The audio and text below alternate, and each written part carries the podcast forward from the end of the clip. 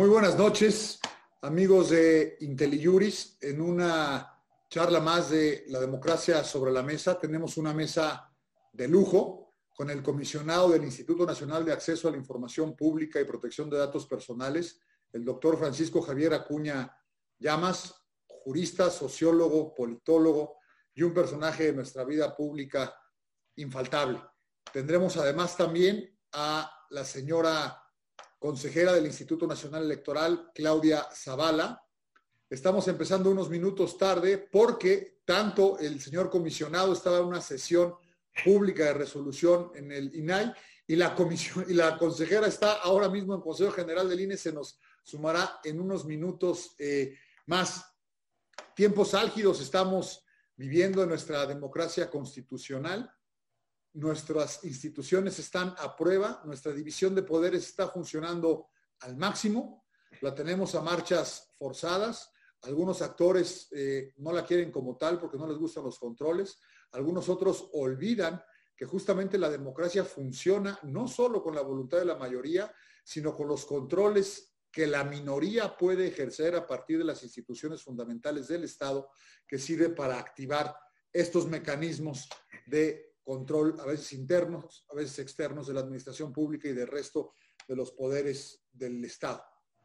Francisco Javier Acuña Llamas es un connotado abogado de la Universidad Regiomontana de Monterrey.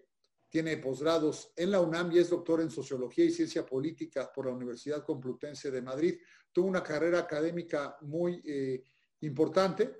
Tuve el gusto de trabajar con él, fuimos compañeros en el Tribunal Electoral del Poder Judicial de la Federación ahí eh, dejó la hechura de las sentencias para encargarse de la transparencia del tribunal y en su momento, hay que decirlo, fue una de las instituciones más transparentes del país. Tanto así que el Senado de la República decidió designarlo comisionado de nuestro órgano garante constitucional autónomo de transparencia en el país y por ello mismo sus pares lo hicieron presidente en donde tuvo una presidencia de lo más interesante a partir de este juego de controles, precisamente junto al Ejecutivo, frente al Ejecutivo Federal y otros eh, poderes. Doctor Paco, queridísimo, muy amigo, querido, eh, bienvenido, como siempre, a IntelliJuris, que es tu, tu casa. Todos sus integrantes te saludamos, te apreciamos y te agradecemos mucho que estés con nosotros esta tarde noche, Paco. Muchísimas gracias, Salvador Nava Gomar, por por esta cálida, eh, afectuosa y efectiva en el sentido de los términos, eh, pues recepción, no por los elogios inmerecidos que, que he recibido, obra de tu amistad y de tu generosidad, pero sí en el sentido de mencionabas algo que en metáfora podríamos eh, decir para poder comprobar que hay eh, vida, se tienen que efectuar eh, variaciones en los niveles que miden pues la densidad y las respuestas que el organismo le da a los anticuerpos.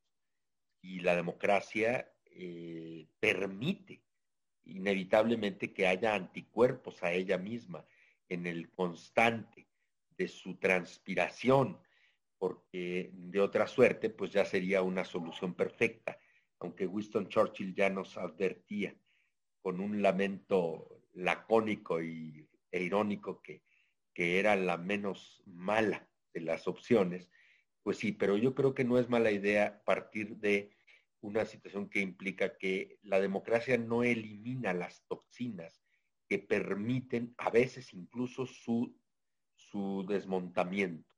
Es decir, la democracia exige estándares, calidad de gestión pública y de actitud pública, cívica, ciudadana, pero no impide ni evita, porque si no sería autoritaria, sería eh, eh, reduccionista, eh, que haya hasta en eso la libertad, hasta la libertad para los sacrílegos de la democracia o los los iconoclastas de la democracia puedan prosperar, incluso poniendo en peligro su propio cauce. Así es que yo creo que lo que estamos viviendo ahora es justamente lo que decías, las palpitaciones de un corazón democrático del Estado mexicano. El corazón no está en el gobierno necesariamente.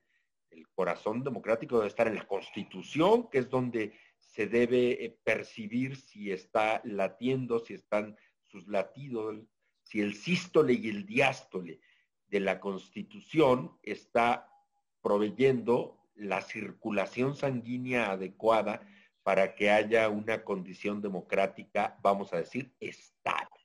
Si hay estabilidad democrática, se me ocurre en esta metáfora apurada en términos médicos, sin ser ni tú ni yo eh, doctores en, medicina, eh, se nos ocurre que puede decir entonces sí que, eh, bueno, hay esperanza de vida.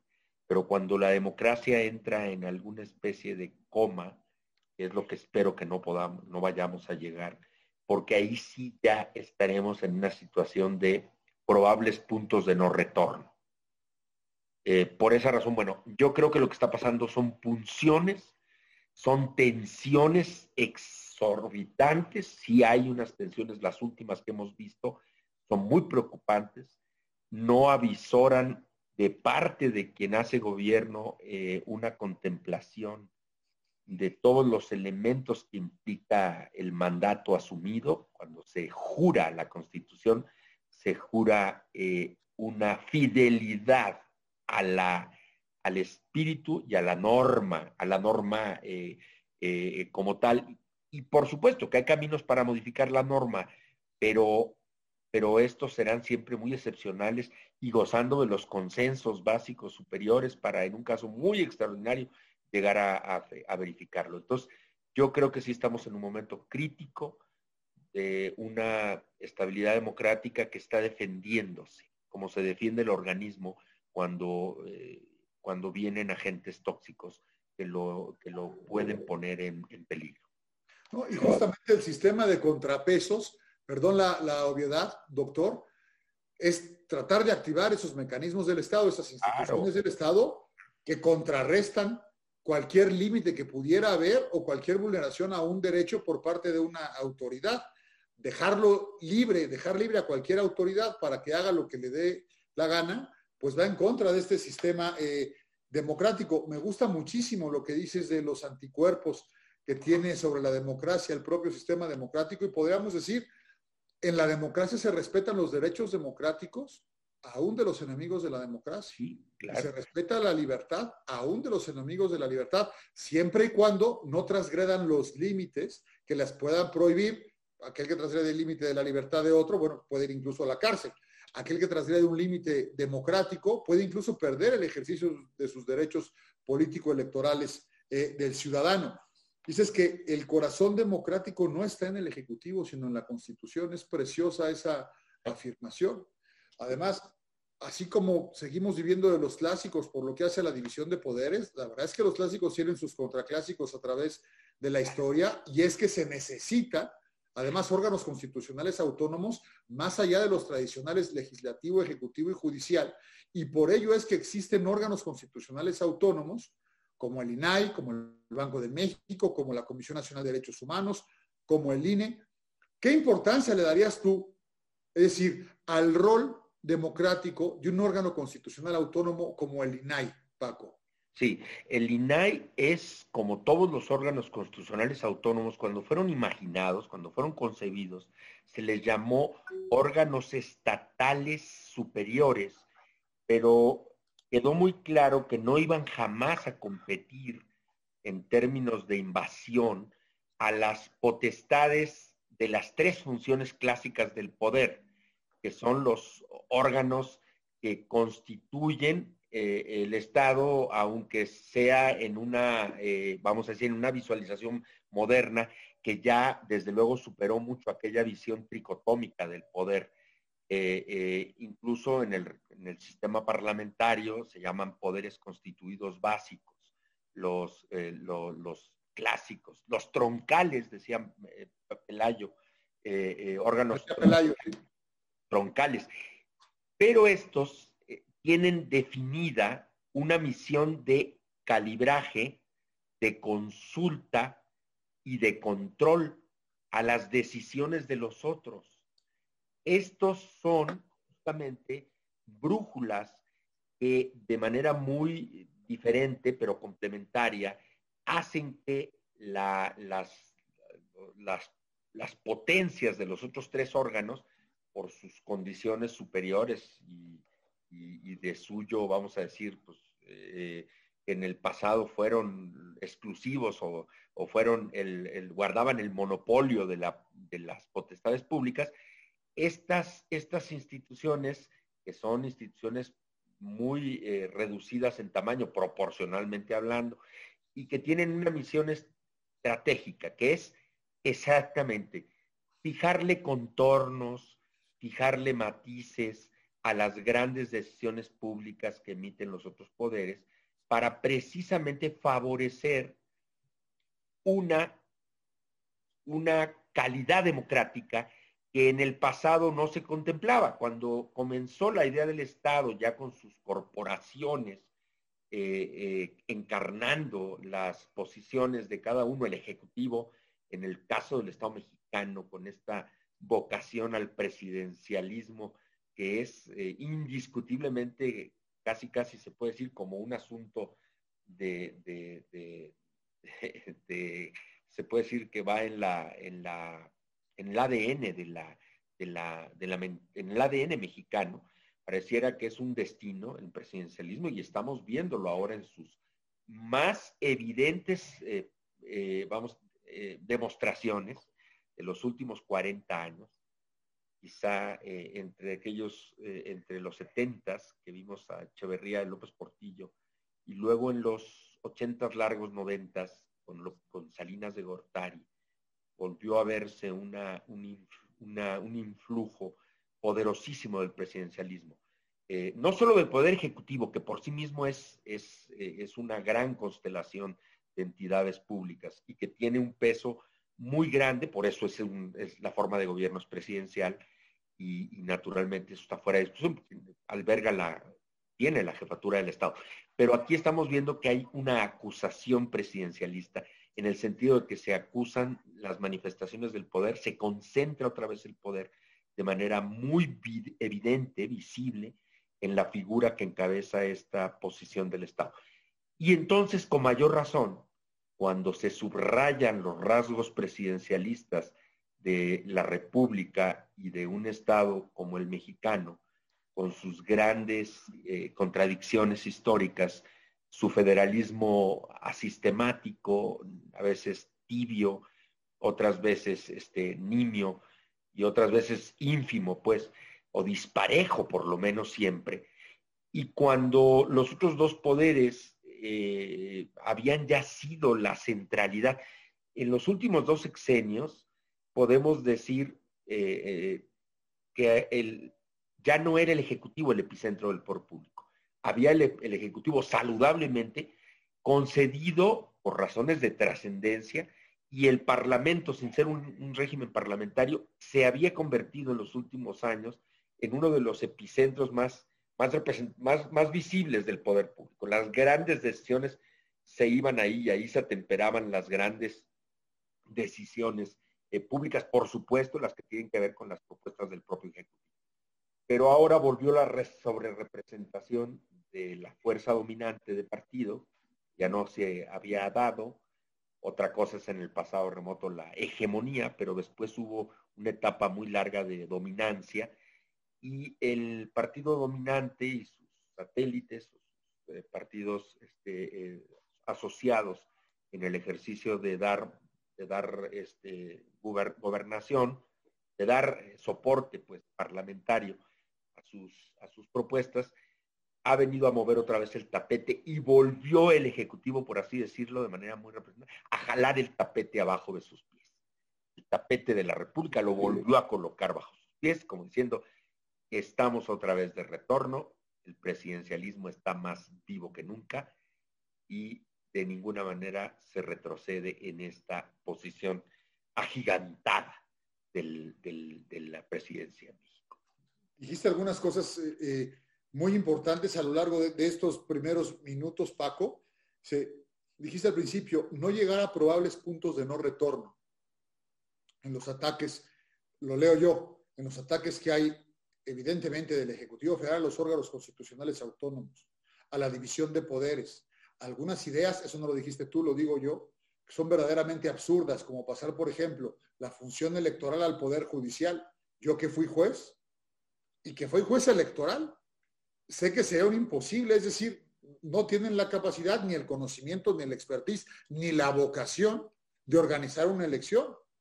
De la misma manera que hay órganos especializados y la técnica en el avance de la humanidad me parece que da progresos. En el ejercicio del poder público no solo lo hace más sofisticado, más neoliberal, como dirían algunos, no, lo hacen especializado para defender derechos que por fortuna hemos podido estudiar, desmembrar y saber que tienen características específicas. El INAI tutela dos derechos por mencionar, solo dos, que es el acceso a la información para conocer lo que es público y la protección de datos eh, personales. Estoy leyendo al mismo tiempo, mientras te, escucho, algunas de las cuestiones que ponen en el chat los amigos de IntelliJuris y pone una, eh, una señora, una señorita, una pregunta muy aguda y dice a todos los panelistas, ¿por qué no desaparecer al INAI? A mí me gustaría que lo respondieras tú a la luz, digamos, de los dos derechos que tutela o de lo que tú consideres, Paco. Y me imagino que por ahí lo decías con la clase y la finura que te caracteriza, relacionándolos con lo no llegar a puntos de no retorno. Bueno, porque ha sido un avance institucional enorme, un progreso formidable, tener en el artículo sexto de la Constitución estos derechos, la garantía de su cumplimiento a través de un órgano constitucional autónomo de la mayor eh, importancia, autonomía, prestancia en el Estado. Te voy a preguntar, ¿por qué no desaparecer al INAI o por qué sí desaparecer al INAI? ¿Qué, responderías? bueno, respondería de manera muy, muy coloquial primero para tratar de transmitir mi idea. Mira, no se puede ir en contra del progreso. Esa es una lógica de la humanidad. Es como si ahora, y solamente por un afán eminentemente de, vamos a decir, de, nueva concepción del mundo y quizás desde una, una perspectiva, vamos a decir, de volver al origen, de repente suprimes todos los, eh, todos los instrumentos de la cocina, el progreso ha colocado para facilitar eh, la, elaboración de los alimentos. Eh, por poner un ejemplo, y como si llegáramos a la, decir, bueno, pues finalmente el automóvil ya demostró que es contaminante y que produce accidentes y que pone en riesgo a los pobres que se suben a ellos, etcétera, y regresamos a una solución de vamos a, regresar. Si se trata de un concurso para regresar a lo que antes hubo, pues me parece que ya ahí hay un primer elemento a considerar. Si es una cuestión que tiene que ver con la austeridad esta eh, excesiva, que se vuelve, por tanto, lesiva a la propia idea básica de una calidad de vida republicana en términos democráticos, también hay aristas que defender. Eh, estas instituciones, aunque tengan eh, soluciones de diseño que pudieran mejorarse, todo siempre tiene, las texturas quedan abiertas para poderse volver a, colmar, a, mejorar, a, transformar. Pero si hemos visto que, y se puede comprobar, porque no es una solución que lo diga un comisionado del INAI, sino que se puede comprobar como hechos rigurosa eh, comprobación, estas instituciones han detenido excesos, han evitado eh, eh, que se vaya más allá las, las trancas del ejercicio del poder sin explicación y han logrado exhibir o hacer que se exhiba excesos y por supuesto actos insoportables e inadmisibles en democracia, ahí ya la pregunta de por qué no desaparecer creo que empieza a cobrar una posible mejor respuesta, que es, ¿por qué no mejor eliminamos aquellas apreciaciones eh, infaustas o mm, carentes de peso específico, de verdadera solvencia técnica y de argumental para pretender su desaparición? Eh, porque si esas vamos, pues mejor que desaparezca el Congreso y la Corte y los tribunales y que todo quede al nivel de un hombre gobernante, como en el esquema más antiguo. Finalmente, pues de esa suerte no habrá quien lo contradiga, no habrá quien anteponga ningún tipo de, de, de demora a sus determinaciones. No, yo creo que el Estado, el Estado es un, es un experimento humano que no está terminado, a pesar de que tenemos más de dos mil años surcando la idea que los clásicos proveyeron sobre la idea del Estado y dando tumbos y dando eh, eh, este, muchos pasos en falso y cayéndonos y levantándonos en la idea de hacerlo mejor. Lo que habría que pensar es cómo salvar lo que hacen las instituciones que el Estado ha construido. Ya después discutimos si están chiquitas o están medianas o están grandes. Pero yo creo que difícilmente después de haber visto que hay un faro como el INAI o una lupa como el INAI, podríamos objetivamente decir que desaparece, porque al cabo eh, eh, las futuras generaciones no van a necesitar que haya luz adicional a la de la iluminación del día, ni va a necesitarse que haya aumento para percibir lo que el ojo humano eh, no ve en el día a día. así lo quiero plantear. Es decir, yo creo que no es una obsecación que estas instituciones perduren. Estas instituciones no son el fruto de una invención de un gobierno anterior que a golpe de una eh, ocurrencia haya cristalizado estas figuras. Estas instituciones son el fruto de una exudación democrática de 40 años, de lucha cívica intensa. Y lo más eh, curioso y sorprendente es que quienes ahora gobiernan fueron quienes reclamaron mucho y todo incluso de lo que ahora estas instituciones se dedican a resolver. Eso es lo más, eh, eh, lo más difícil de comprender, porque estas instituciones precisamente garantizaron un piso parejo, que hubiera ventilación de lo que se consideraba antes resoluciones en los jurídicos, que se conozca con equidad de contienda, de, con igualdad de armas para, vamos a decir, para la competencia, tanto para llegar al poder como para ejercer el poder en términos de el de verdad, eh, el escrutinio. Lo reclamaron hasta el cansancio de manera violenta incluso, de manera violenta, y se templaron en el tiempo estas oposiciones que se fueron formando y que son las que construyeron las madres de estas soluciones, fueron las oposiciones de la izquierda que fue tan abatida, que fue tan puleada, pisoteada, sofocada eh, en los últimos años de los, de los 70 y que justamente a partir del 77, con un promisorio inicio de una transición democrática, vino hasta ahora hasta ahora a lo que se conoce por los politólogos procesos, procesos de liberalización política ininterrumpidos. Hasta ahora no hemos tenido una interrupción de los procesos de liberalización política. Entonces, yo, yo lo que digo es, eh, me parece muy conveniente que se pregunte uno todo, ¿por qué no desaparecemos tal cosa? ¿Por qué no desaparecemos lo otro? Pero, pero si estas instituciones eh, desaparecen, me parece que entonces, ¿qué la sustituiría? ¿Qué tipo de forma de gobierno estaríamos intentando con ello? Sería justamente, lo dije yo, el desmontamiento de una construcción que le ha costado al país tanto que ni siquiera es posible imaginar, porque ni siquiera es posible darle valor en términos equiparables a, a ninguna cifra de nada.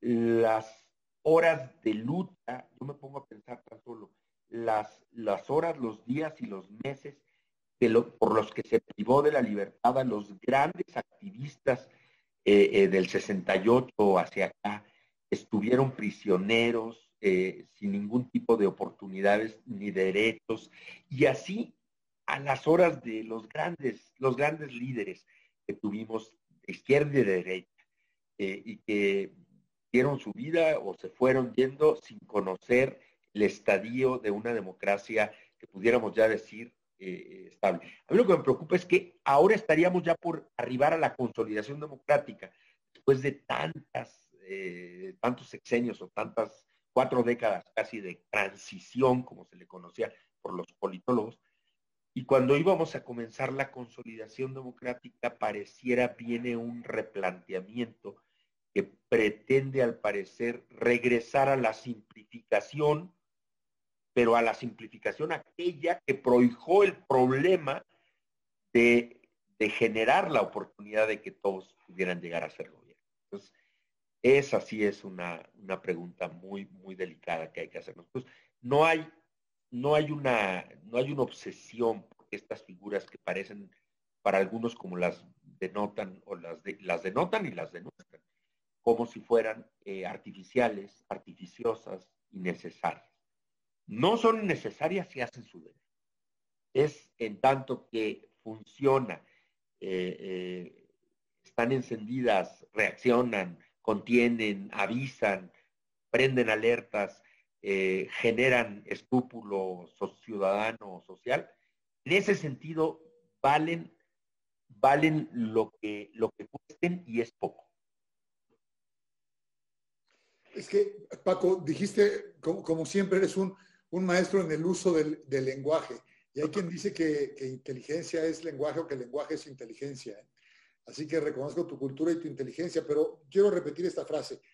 los procesos de liberalización política. Sí. Es decir, la transición ocupó o llevó a cabo un proceso de liberalizarnos política y democráticamente. Y es curioso que el presidente use término de conservadores como si él fuera un liberal. Yo entiendo que no podemos saber ningún constitucionalista que no seamos liberales por, por definiciones, sí, porque creemos en la libertad del ser humano como germen del Estado. Es decir, una casa común lo que hace es proteger la libertad de cada uno de sus integrantes. Se hace a través del reconocimiento de derechos, de la protección de derechos, del límite al poder público y luego entonces contribuir a ese proceso de liberalización política es tener las instituciones precisas como el INAI. Querer acabar con ellas, pues pareciera que es el conservadurismo, sería lo contrario a, la liberalización o al liberalismo en su sentido más puro entendido, Paco. Sí, porque los procesos de liberalización política tiene que ver o tuvieron que ver con liberar las trabas, mm. eh, liberar las trancas, las trabas, las jaulas, las puertas que confinaban a sótanos eh, en los que la ciudadanía era eh, no tenía capacidad de acceder por ninguna vía, ni, ni, ni soñándolo, poder arribar al concurso de decisiones. Entonces, esos procesos de liberalización política tienen que ver con, por ejemplo, alguno. Cuando en 1979 López Portillo, a pesar de tener en contra una tradición masónica muy poderosa y una ruptura, una inexistencia de relaciones iglesia-estado, dice que venga el Papa. Y va y lo recibe y luego lo deja en manos de sus jerarquías. Todavía se le dijo ahí por algunos de los grupos de la masonería qué iba a pasar con la norma, por cierto, anticuada y que fijaba una sanción que era ridícula para esas fechas ya, de los, los clérigos con sotana en la calle, cuando vino el Papa y dijo, pues si ese es el problema, yo pago las multas. Estoy diciendo esto para burlarnos de, de algo que, bueno, puede ser un cascarrillo, pero esos son procesos de liberalización política. Para que luego llegara otro presidente y convocara a que se reflexionara que era necesario reconocer al Estado Vaticano y a que era necesario reconocerles a los curas como a los ministros de las otras religiones el derecho a votar. Eran fantasmas, ellos mismos lo decían. ¿Cómo es posible que es un, país eh, eh, en el que no podamos votar? Otra cosa es que quieran ser votados. Eso desde luego no se puede permitir. Pero, pero a lo que voy es, esos son procesos de, liberalización política. Si agarramos así por la orilla, ¿cuáles fueron los más importantes? Pues el Banco de México. Quitarle al Estado la máquina del circulante. Liberas, le quitas al Estado la tentación al gobierno de estar ellos echándole el circulante y elevando la inflación a los niveles que llegamos en el 82 eh, eh, y llega Salinas de Gortari y a él en ese momento se conjura, se construye, perdón, la, la libertad operacional del Banco Central. Y el INEGI, el Estado mexicano era de risa internacional, daba unas cuentas eh, de, números de habitantes y de personas con casa eh, eh, de cierta calidad y de número de analfabetos y de número, eran de risa. México era los países a los que menos se les cree, porque la estadística social estaba en manos del gobierno, y entonces si el gobierno necesitaba conseguir un crédito, planteaba que tenía un tipo de sociedad o de población muy afectado y si lo que necesitaba era eh, una inversión o otro tipo de, trance, eh, pues daba otra lectura. Eso es arrancarle al gobierno a voluntad el dominio, el monopolio de una serie de decisiones que hacen que no haya precisamente libertades y liberalización política en el sentido de pues, eh, eh, igualdades efectivas, demostrables. Para que las empresas puedan invertir necesitan tener certezas y certidumbres y no que haya un gobierno que las está amenazando con expropiarlas todos los días, como ya ocurrió en Venezuela, como ha ocurrido en otros países de América Latina y eh, por poner un ejemplo. Entonces, esos son procesos de liberalización política. Ahora, el presidente, con todo respeto, pero bueno, eso de los neoliberales, pues seguimos siendo neoliberales, señor presidente.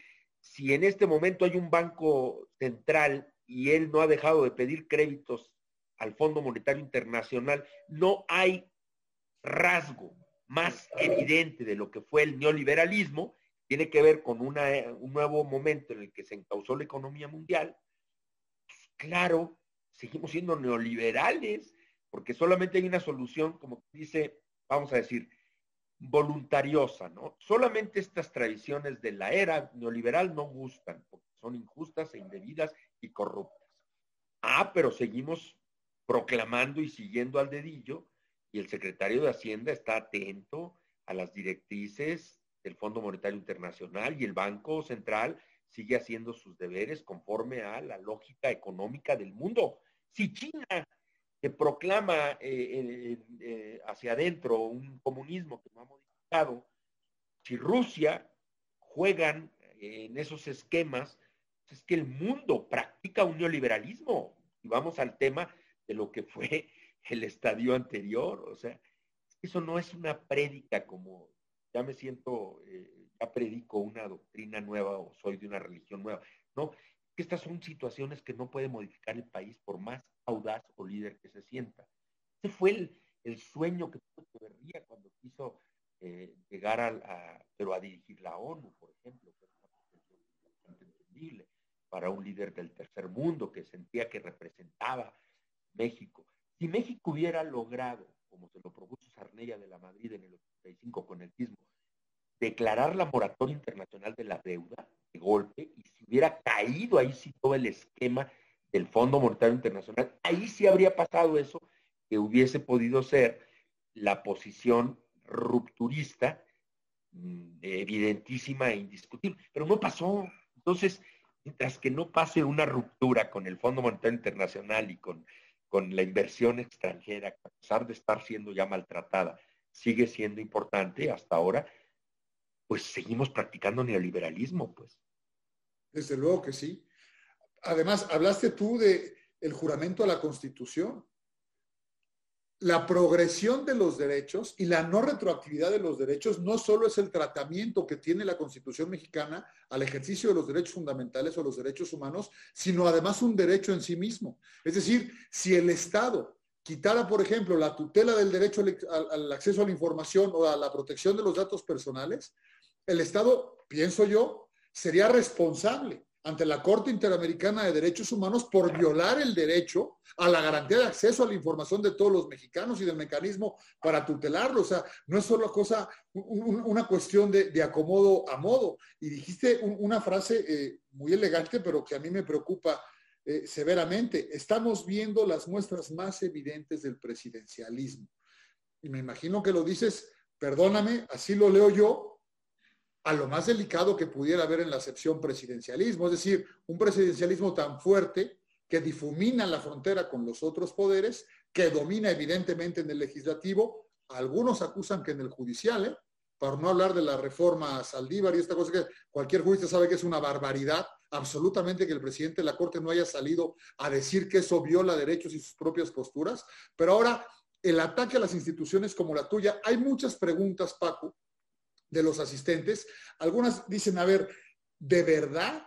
Por un tema de austeridad, y tú lo mencionaste también a manera de vértice en las primeras eh, intervenciones, por un tema de austeridad, ¿cuánto cuesta el INAI? Yo diría, bueno, a ver, ¿qué produce el INAI? ¿Qué genera el INAI para el Estado? ¿Qué tantos derechos genera para todos los mexicanos? ¿Qué nos permite saber? ¿Cómo sanciona a los que no nos dejan saber?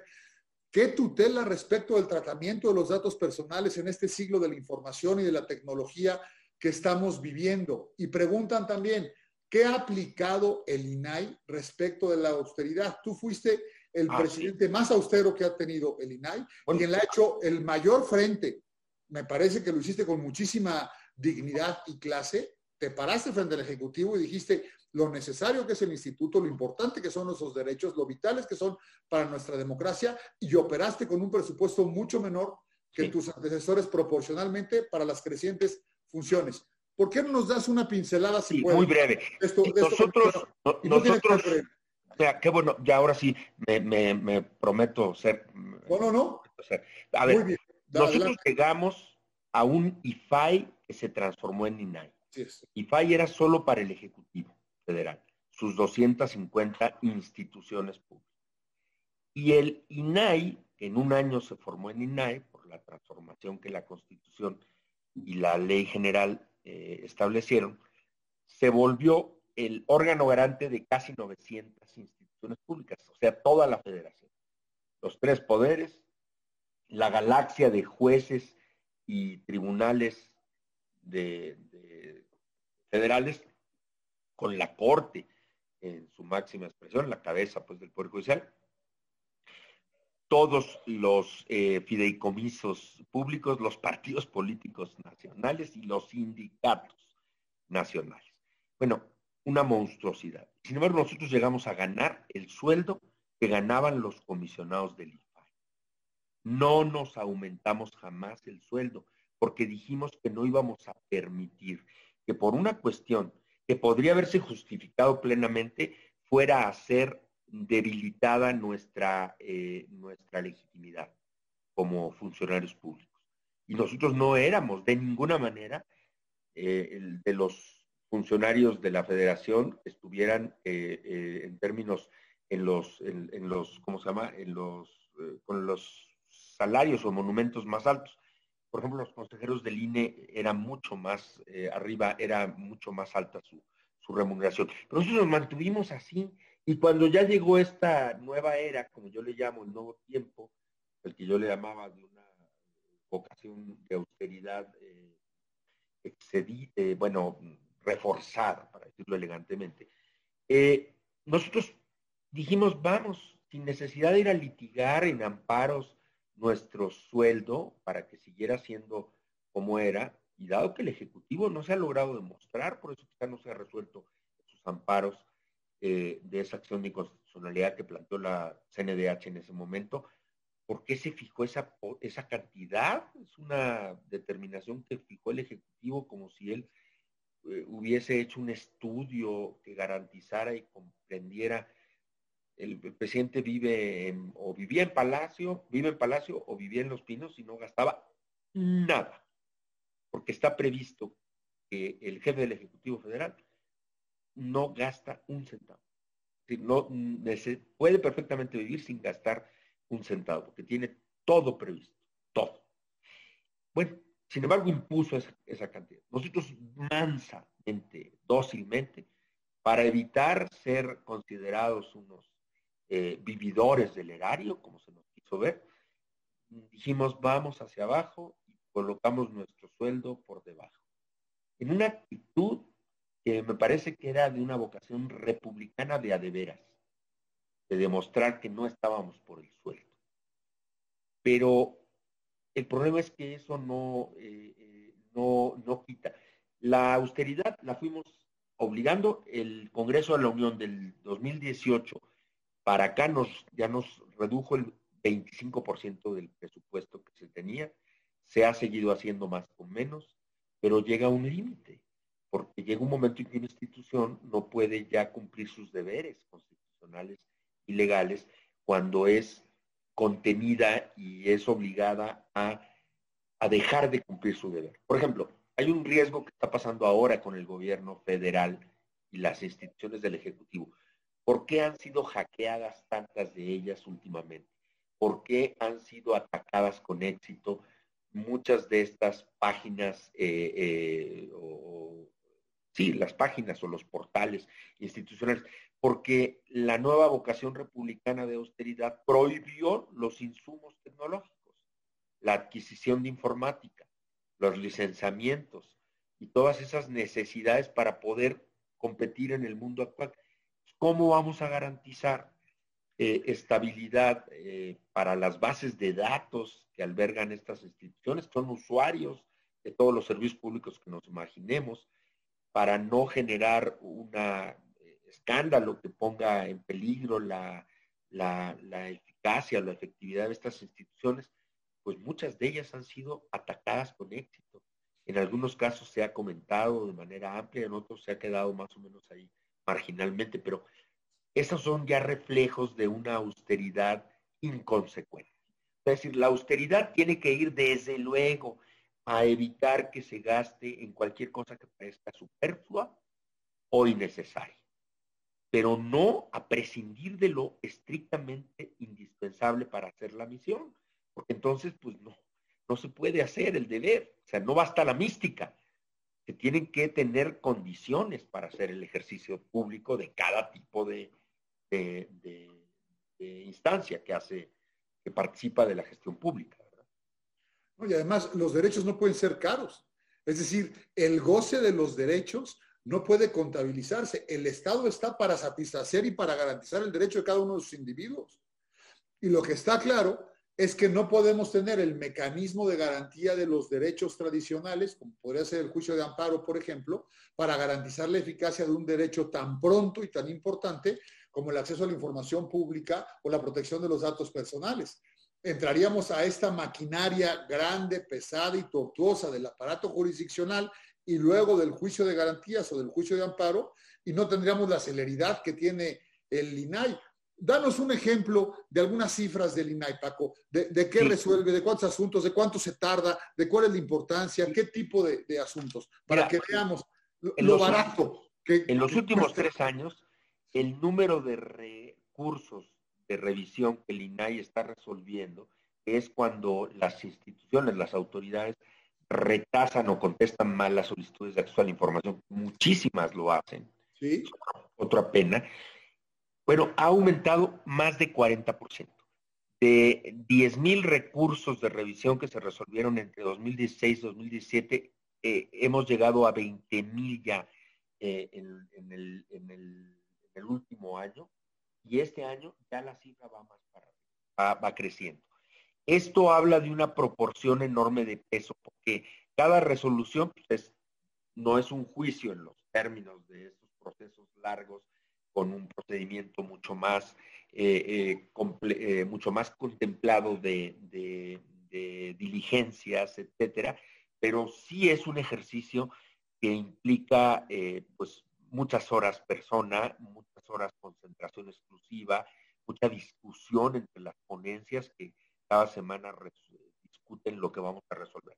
Nosotros cogemos unos cuantos casos para representar de manera evidente, pero resolvemos cerca de 300 y 400 asuntos a la semana. Entonces, la vorágine de asuntos, que son los que nos toca cargar a nosotros, no nos hacen, además de ello, dejar de atender una enorme cantidad de consultas. Además, supervisamos y aconsejamos a las 800 tantos obligados para que hagan bien lo que tienen que hacer bien y además supervisamos, vigilamos y sancionamos cuando incumplen con los deberes de colocar toda la información de transparencia en los portales de las 800 y tantas instituciones. Es impresionante la gama de, es, un instituto polifacético, polivalente. no solo es eso que es la solución cuasi jurisdiccional de las resoluciones semanales, que son las que más llaman la atención. No, tenemos unas resoluciones que son las que nos encerramos para ver cómo sancionamos eh, a las empresas o a los particulares que violentan y transgreden los datos personales de otros particulares. Esta, esta mesa, Paco, se llama Las razones de las decisiones democráticas del INAI. ¿Cómo resuelve el INAI? Platícanos, es decir, partimos de que el Estado incumple porque no satisface la petición de información de un ciudadano a la que tiene derecho el ciudadano. Entonces yo no estoy de acuerdo y voy al INAI. ¿Qué sucede cuando llega e, este recurso al INAI? ¿Cómo se procesa? Platícanos. el, al INAI llegan los lamentos de ciudadanos perseverantes que no se conformaron con un no o con una mala respuesta de parte de todas las instituciones públicas. En el país somos eh, de sujetos obligados casi 9.000 instituciones públicas, incluyendo desde luego los municipios y los estados y las, las burocracias estatales y la de la federación. Bueno, cada qué minuto, cada qué tanto tiempo están solicitando información, pues cada vez más, cada vez más, cada vez más. Qué bueno. ¿Esto qué quiere decir? Que reacciona la democracia, a un legítimo derecho, es la reclamación de conocimiento público. Este es un hábito que se está forjando apenas. Una institución que no tiene, que tiene 15 años, vamos a decirlo así, galopando, eh, generando este ritmo, provocando estas reacciones, es muy nueva, es, apenas un suspiro en el tiempo. Bueno, en una democracia que tiene casi 200 años, justamente, los, cumplirá en, términos formales apenas. Bueno, eh, ¿qué hace el INAI? Alguien recibe una mala respuesta de quien sea, de Pemex o de la Secretaría de, de, de Energía o de la que quieras. Y va con el INAI vía recurso de la manera más fácil del mundo a través de una plataforma que también el INAI con muchos problemas sin trabajo se echó a andar. Y ahí mismo de manera simple le dice al INAI, te vengo a acusar a Pemex porque me contestó que no tenía esto y esto y esto, y yo sé que lo tiene y debe de tener. Y en ese momento se le turna a cualquiera de los siete comisionados ese recurso y nos toca a todos y eh, a cualquiera de las ponencias que llega. El ponente lo que hace es que le llama a Pemex y le dice, ¿por qué le contestaste así a esta persona? Dime si tienes mm, la información.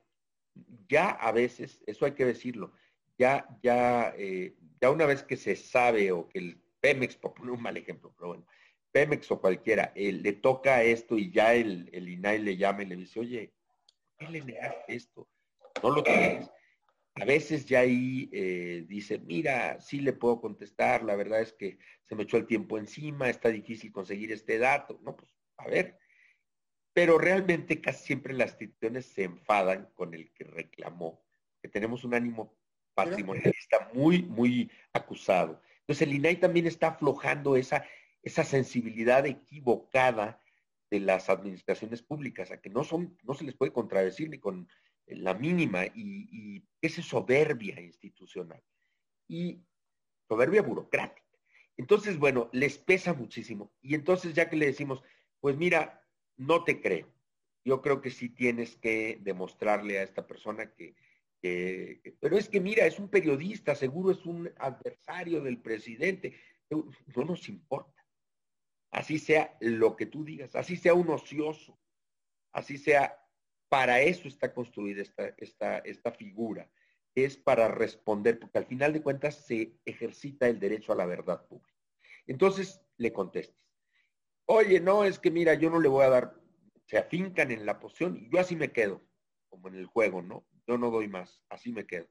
Ah, sí te quedas. Bueno, pues el INAE todavía tiene que investigar y normalmente encontramos por angas, mangas o trancas, por vías directas o indirectas, que sí tiene la información porque otra institución publicó un complemento o porque es sabido que el trámite entre una y otra y otra hace que sí tengan la información de la que se le está pidiendo. Total que entonces es cuando ya exhibimos abiertamente y decimos, debiste entregarle, lo negaste, y por esa razón te revoco tu respuesta para que se la repongas al ciudadano. ¿Eso cómo lo haces? ¿Te, da cuenta un secretario? ¿Te expone? ¿Lo estudias? Todas las, ponencias trabajamos de manera muy similar. Tenemos instructores en las ponencias que se dedican a examinar los asuntos de datos personales, unos de ellos, y otros los asuntos de acceso a la información, que siguen siendo muchísimos más. Todavía, todavía pero el asunto del derecho a la privacidad está creciendo, que va a llegar el día que llegue a ser más lo que nos debe preocupar efectivamente que está pasando con los datos personales. Pero por lo pronto todavía está más concentrado en acceso. Entonces lo que tenemos, como tú lo hacías cuando magistrado, yo recuerdo, bueno, eh, eh, pues, una reunión con, tus, con tu ponencia, con los que están llevando los asuntos y ahí te enteras tú cómo va el asunto, qué avances ha tenido y buscamos pues también no detener los asuntos, no, no sobarlos, eh, pues resolverlos, porque ¿qué importa aquí? Fíjate qué importa. Un, un recurso de, de, revisión resuelto por el INAI hace que alguien que se tropezó con la negación del Estado a través del gobierno o de la institución que le negó la información, alguien que puede estar desahuciado, perdiéndole ya toda la fe a la idea, a la idea del, Estado democrático, a la idea del, del, poder público para bien, la puede recuperar. Esa es el costo. Como te dijeras tú, pues mira, aquí en el consultorio el doctor tiene unas pastillas, no muchas porque no puede tener demasiadas, porque caducan y luego, y es una inversión muy cara, pero tenemos las suficientes para quitarle a alguien un infarto de tránsito a otro lado para que llegue. Bueno, si lo podemos equivaler o le podemos poner a esto un, valor, es así de importante. Muchísima gente ha vuelto a creer o volvió a creer en la, en la cuestión pública, en la justicia, en el procedimiento público, gracias a que se le demostró que sí se podía conseguir una información que se le había negado olímpica. Entonces, ese, ese clase, esa clase de historias eh, felices de este tipo de problemas en la vida, tantos como muchos más van a estar, son los que hacen que se tenga la percepción y la convicción que estas instituciones nacieron para mejorar la calidad democrática. Déjame interrumpirte, Paco, con, otra pregunta sobre la acción de inconstitucionalidad que interpondrán o que interpusieron no sé en qué estado guarde respecto de los datos personales con referencia a los datos biométricos de los celulares, que me parece muy importante. ¿Por qué no nos das una pincelada? Muy brevemente. Mira, no se nos debe olvidar que este ejercicio ya fue un experimento fracasó en 2010. Y en ese tiempo, curiosamente, los que eran oposición y que ahora gobiernan, dijeron exactamente lo que ahora la oposición dijo. O sea que, eh, eh, curioso, pero bueno, suele suceder. El asunto es que aquel experimento se fue abatido y fue suspendido legislativamente, pero también tuvo creación legislativa. Ahora lo quiso el Congreso de manera apurada y con las prisas de término de, periodo ordinario de sesiones en un momento en el que la, la temperatura se ha elevado muchísimo por el preludio electoral y unas campañas eh, eh, ardientes, vamos a llamarle así, que se están dando. Eh, bueno, pues el asunto es que se, como, unas, como un meteorito que cayó en la previsión de estas reformas, se incluyó un padrón. Ahora ya no se le llamó registro, antes se llamaba Renault y ahora es Panaut, pero es un padrón nacional para usuarios de telefonía móvil. Y este es una solución que se plantea desde el apuro de otro fracaso público que han tenido los cuatro últimos gobiernos, los cuatro, desde Fox para que es la seguridad pública, que se ha venido eh, agravando cada vez más de manera progresiva y con cifras y números. Ahí sí, absolutamente indiscutible el asunto, pero cada vez va peor. Entonces, hay soluciones peligrosistas, hay soluciones que se toman bajo un esquema de, apuro, de emergencia, de acuerdo. Pero el problema es que no se hizo bien la contemplación.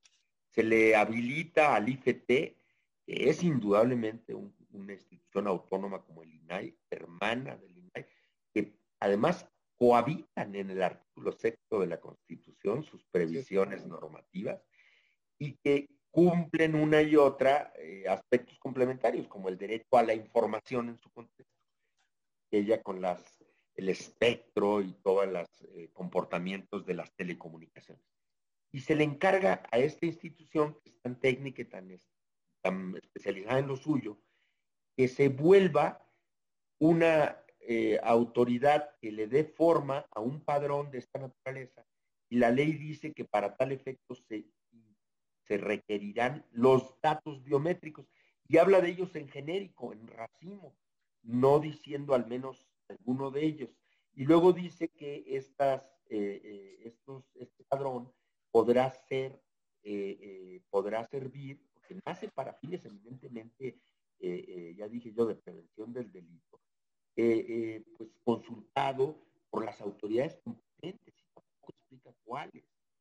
y luego dice, a colmo, y aquí con el constitucionalista por excelencia que eres tú, que un lineamiento, esto lo va a determinar en un lineamiento. O sea, bajar a tierra el riesgo de poner en peligro el bien, el bien jurídico de derechos fundamentales como el derecho a la vida privada a partir de datos biométricos, que son de los más delicados que existen, a través de una figura de. De lineamiento. Como si yo te digo, voy a, voy a circular aceite hirviendo, pero pues por un ducto de pues, Es, es, la mejor manera, creo, de explicarlo. Y así no se puede, por ahí no, así no. Nosotros le dijimos al Senado que no era posible así, que nos dejaba enorme preocupación que había una desproporción, que se faltaba el principio de, proporcionalidad.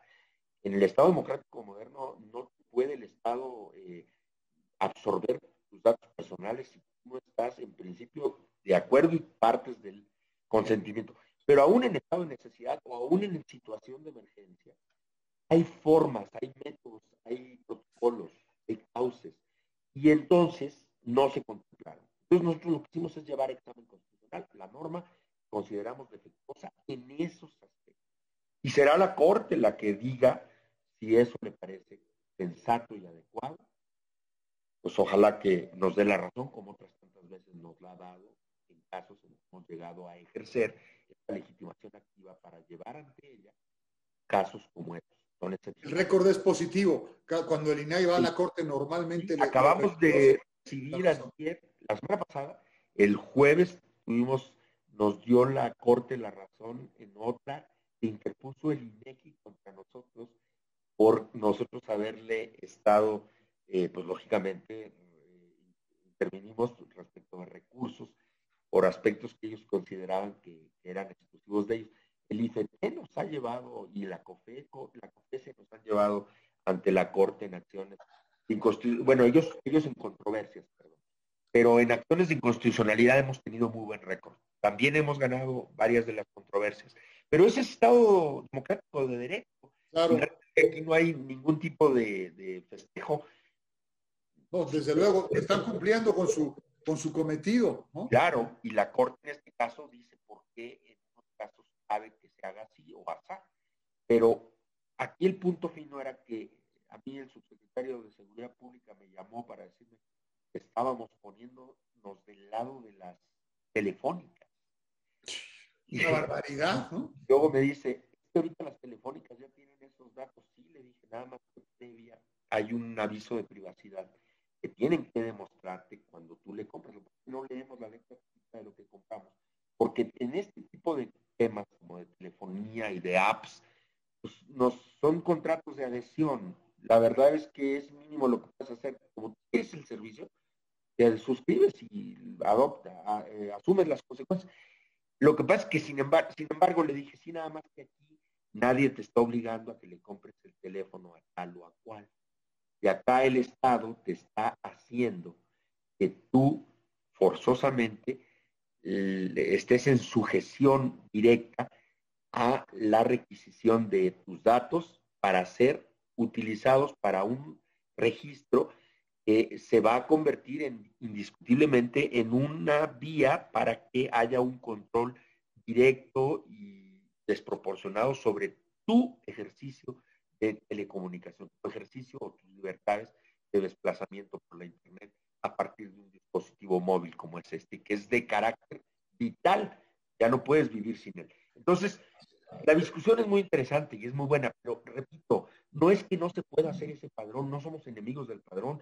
Si el padrón se justifica y, y se requiere, qué bueno, pero debió haberse planteado con las medidas adecuadas de haber contemplado al INAI como la autoridad máxima que es en protección de datos personales, para que fuese la que determinara, en todo caso, eh, en concurso con el IFT, las, las el tipo de datos personales. Una vez de un lineamiento se puede alterar la protección o, digamos la tutela de esos datos personales. Exacto, más bien, como tú lo dirías, en ley infraconstitucional, ya de por sí en ley, en ley quedaran determinadas esas cuestiones, ¿no? ¿Qué tipo de datos?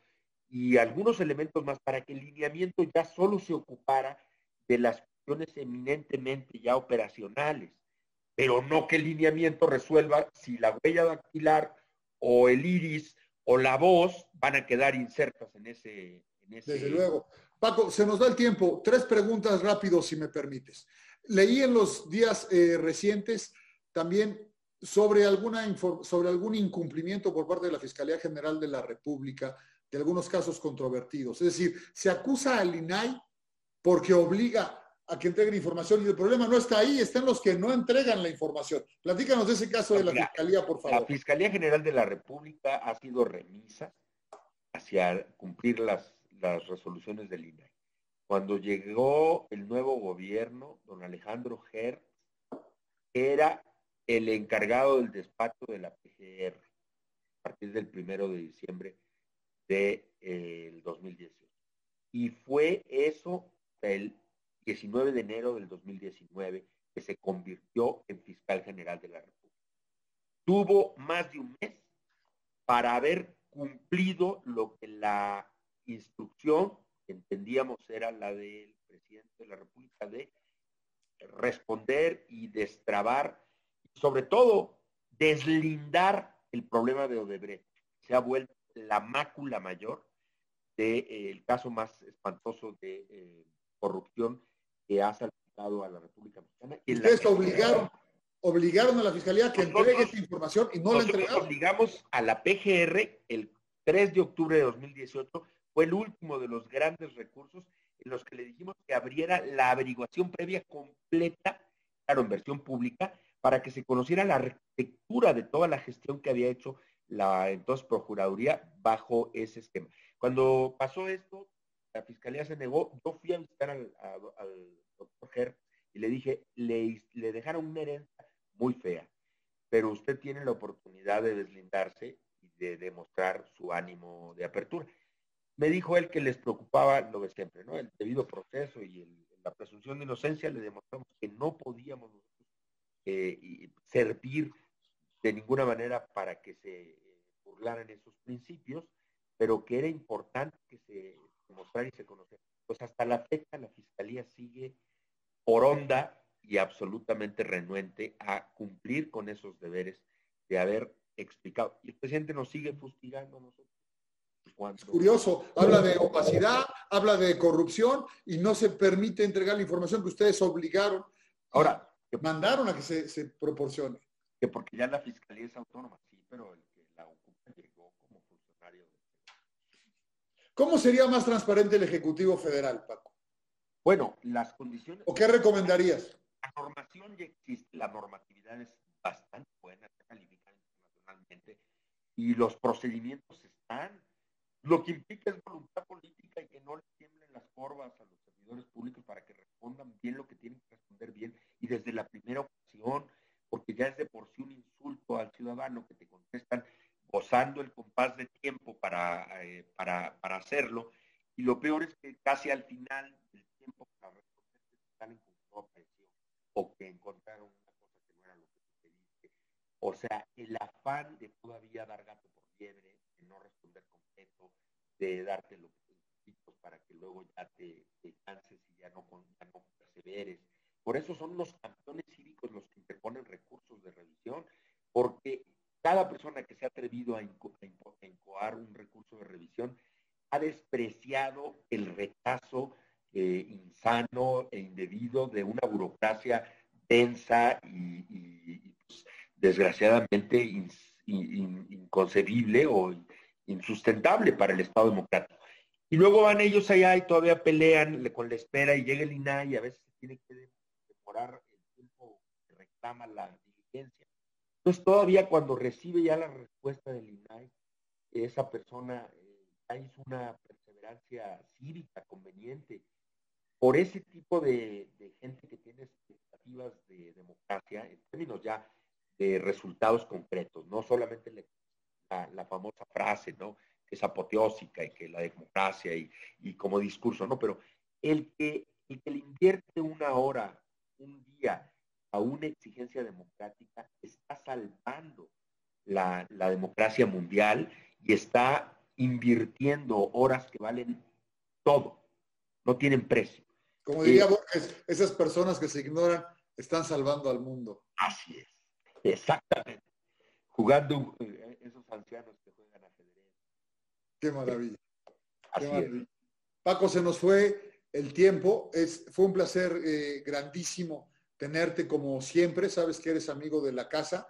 Eh, la consejera Claudia Zavala se disculpa, ha estado en contacto con ella, sigue en sesión de Consejo General y nos pide eh, público que si puede estar ella, la verdad que salió mejor porque le dedicamos todo este programa al INAI y el siguiente martes, si ustedes nos permiten, estaremos con la consejera Zavala dedicándoselo al INE. Paco, fue un lujo, es un orgullo constatar la importante labor que realizas como un demócrata, como un funcionario público responsable, el vital papel que juega el INAI, el Instituto Nacional de Acceso a la Información Pública y Protección de Datos Personales, como un garante de la democracia, como un elemento clave en nuestra división de poderes, que es a su vez el núcleo o el contenido esencial para que nuestra democracia constitucional funcione. Ustedes, amigos de IntelliJuris, les agradezco como siempre, los veo el próximo martes y doctor Francisco Javier Acuña, una vez más, gracias siempre. Muchísimas gracias, Salvador. Mucho cariño. Gracias a todos. Hasta siempre. Gracias, Paco. Hasta siempre.